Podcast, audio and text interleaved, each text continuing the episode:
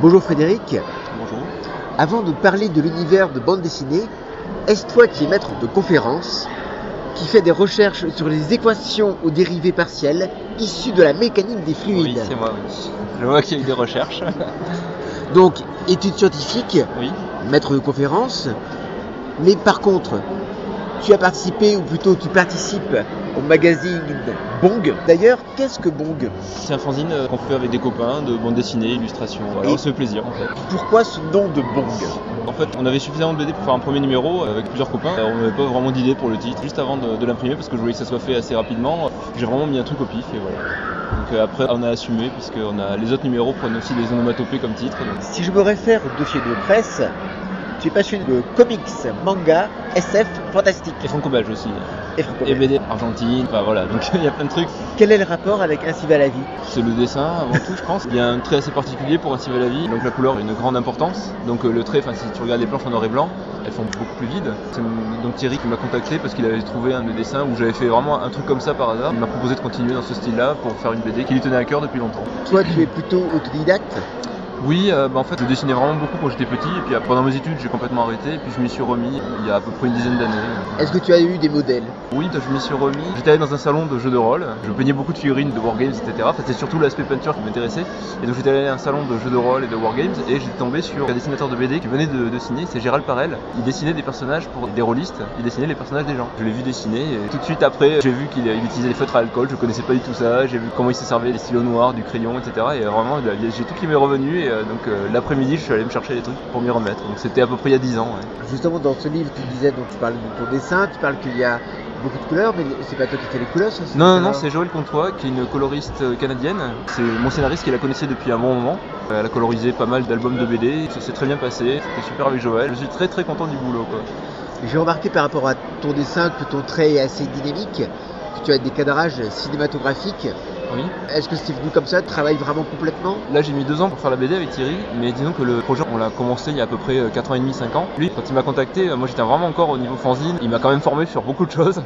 Notamment les décors, etc. Il m'a demandé de travailler pas mal les décors, les cadrages et tout. Et donc pendant euh, à peu près un an, un an et demi, on a travaillé, mais vraiment juste comme ça. Et après, on a commencé à travailler le projet en lui-même. Donc il m'avait quand même depuis euh, pas mal de temps donné des informations, les six personnages, parce qu'en fait il y a six personnages et qu'on doit suivre euh, quand ils ont 30-35 ans et quand ils ont euh, 20 ans, 20-25 ans. Ça faisait du boulot et en plus bah, il y avait des scènes avec des décors, pas mal de choses. Alors au début les décors j'en faisais quasiment jamais, donc j'ai dû pas mal bosser. Par contre quand j'ai commencé vraiment à devoir vraiment tomber rapidement les planches, comme il y avait vraiment beaucoup de scènes qui se passaient dans les mêmes endroits, avec les mêmes dispositions de meubles, etc. j'ai utilisé des petits programmes en 3D pour me faire un guide.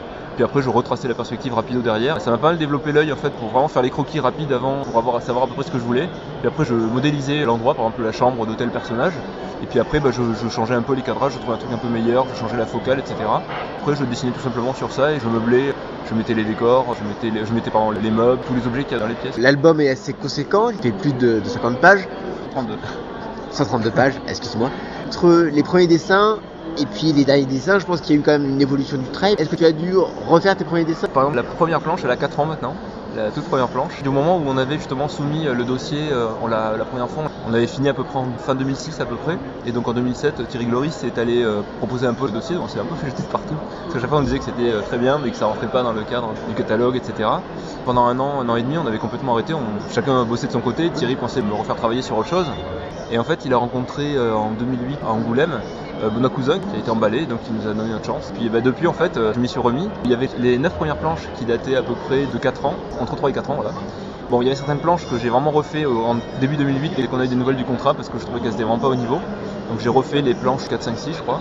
Et puis après, bah, j'ai laissé les autres. Et après, bah, j'ai pas vraiment fait gaffe à respecter ce que j'avais mis au début euh, parce que bon, peut-être qu'il y a une petite évolution au début, c'est peut-être un petit peu plus réaliste qu'à la fin. Mais j'ai pas vraiment fait attention. Enfin, disons que comme il y a la couleur de Joël qui fait vraiment énormément, je pense que c'est ça qui contribue à uniformiser les planches. Tu fais un album avec quand même un scénariste confirmé, alors Oui. que toi, on peut dire, Je, je suis un petit nouveau. euh, t'es un voilà. petit nouveau. Comment s'est passée la confrontation justement entre un scénariste qui a quand même plusieurs albums à son actif et puis toi, tu débarques un peu comme ça? Quand il m'a contacté, c'était il y a 5 ans à peu près, 4 ans, 4 ans et demi. Bon, il avait déjà beaucoup d'années de travail euh, en tant que scénariste, mais il venait vraiment tout juste de signer son premier contrat. Enfin, je pense qu'il n'était pas encore très connu. Bon, de toute façon, le contact, après, bah, il s'est bien fait. Je téléphone assez souvent, on bosse assez régulièrement les, euh, planches et euh, j'ai des gros bâches de planches que je lui envoie.